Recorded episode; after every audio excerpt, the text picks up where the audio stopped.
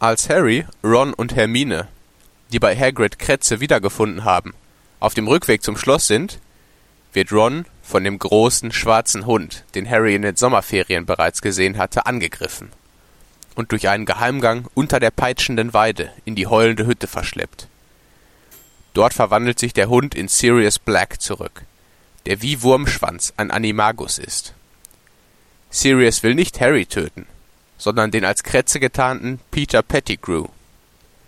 Zusammen mit Remus Lupin, der sich als Werwolf zu erkennen gibt und zu Schulzeiten mit Harrys Vater, Sirius und Peter befreundet war, zwingt er den Wurmschwanz, sich in einen Menschen zurückzuverwandeln.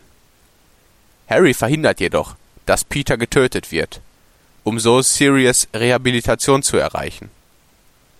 Doch es ist Vollmond, und Lupin verwandelt sich und kämpft mit Sirius, der seine Hundegestalt angenommen hat, so dass es Pettigrew gelingt, sich wieder in eine Ratte zu verwandeln und zu fliehen. Black wird gefangen genommen. Das Ministerium hat beschlossen, ihm von den Dementoren die Seele aussaugen zu lassen. Harry und Hermine nutzen Hermines Zeitumkehrer, um drei Stunden in der Zeit zurückzureisen.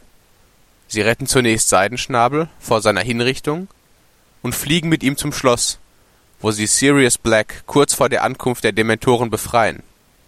Sirius Black flieht daraufhin mit Seidenschnabel und bringt sich so vor den Dementoren in Sicherheit